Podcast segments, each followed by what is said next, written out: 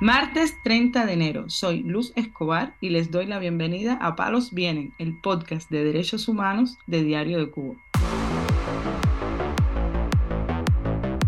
Noticias en Palos Vienen. Una denuncia que realizó un preso cubano al portal de noticias Cubanet reporta que los reclusos de la prisión provincial de Guantánamo están recibiendo alimentos descompuestos y que la ración además es insuficiente.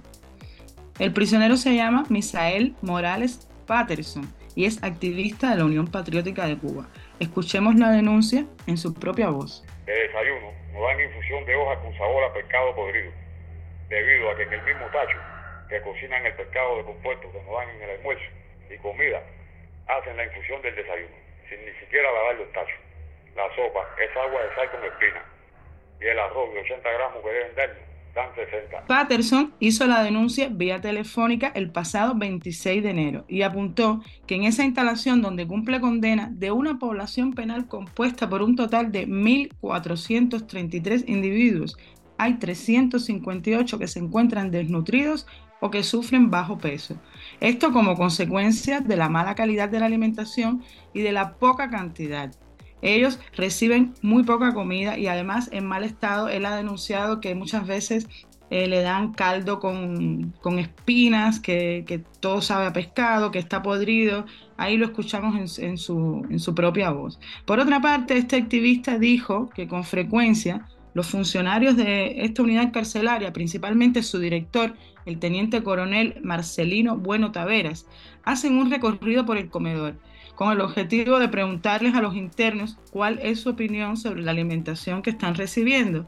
Y en el caso de que alguno de ellos responda con la verdad, los amenazan con requisar sus pertenencias y al día siguiente les sirven los alimentos en peores condiciones. El director de la prisión provincial de Guantánamo, este, el teniente coronel Marcelino Bueno, ha sido denunciado ya antes por otros reclusos, igualmente por violaciones a los derechos humanos y otras arbitrariedades cometidas en este penal, particularmente contra los presos políticos. Palos Vienen, el podcast de derechos humanos de Diario de Cuba.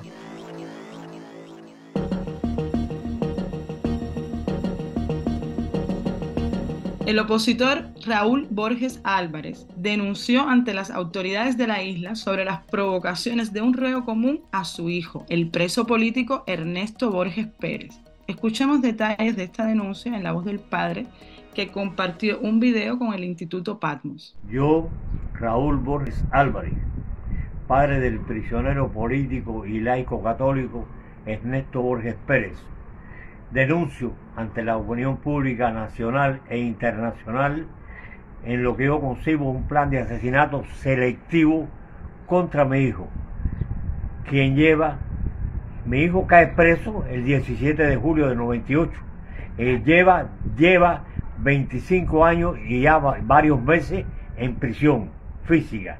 Ernesto debe cumplir ya la sanción total 30 años con los beneficios en el año que viene, el año que viene. Consideramos, consideramos que toda una serie de situaciones que se han dado con diferentes presos es una, un plan de, de provocación para abrirle una nueva causa o crearle una situación de un plan de asesinato selectivo. Y nosotros estamos muy, estamos muy alerta, estamos muy preocupados con esta situación. Además, explicó que con los beneficios que le corresponden, su hijo cumplirá el año que viene los 30 años de privación de libertad y manifestó su preocupación extrema porque ahora le han negado la mínima. Quiere decir que le niegan las posibilidades del paso previo a la liberación. Pero lo más alarmante, según su denuncia, es que Ernesto lo han rodeado de asesinos en un destacamento eh, donde se encuentra recluido y advierte que ya se han creado algunas situaciones que él considera que son provocaciones. Raúl Borges hizo su queja en el Departamento 21 de Enfrentamiento a la Contrarrevolución del Ministerio del Interior en noviembre de 2023 y luego en diciembre en la Dirección Nacional de la Contrainteligencia.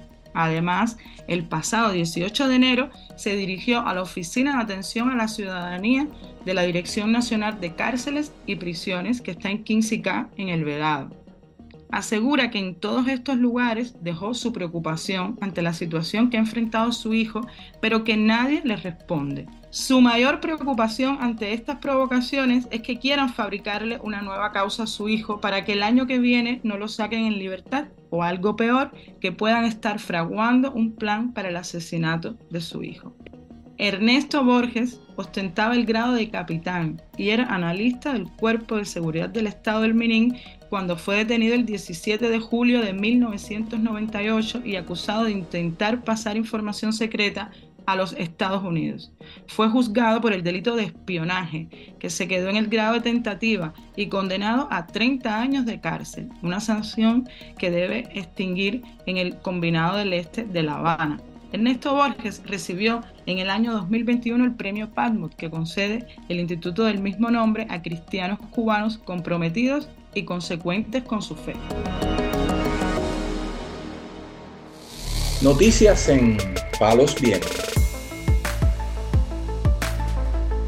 Y cerramos con una noticia del Observatorio Cubano de Derechos Humanos que informó que desde el día 28 de enero, aniversario del natalicio de José Martí, en la prisión Ariza de Cienfuegos, varios presos políticos comenzaron una huelga de hambre exigiendo libertad para los presos políticos y justicia procesal.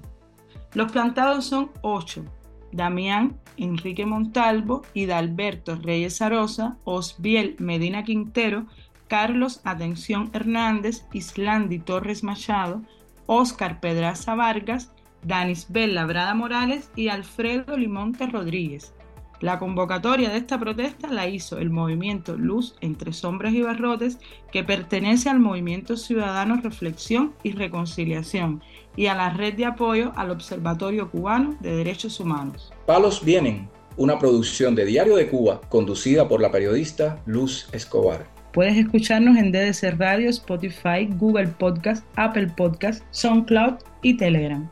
Hablar de derechos humanos en Cuba puede ser una mala palabra, pero mañana volvemos con otras noticias. Esto es Palos Vienen, el podcast de derechos humanos de Diario de Cuba.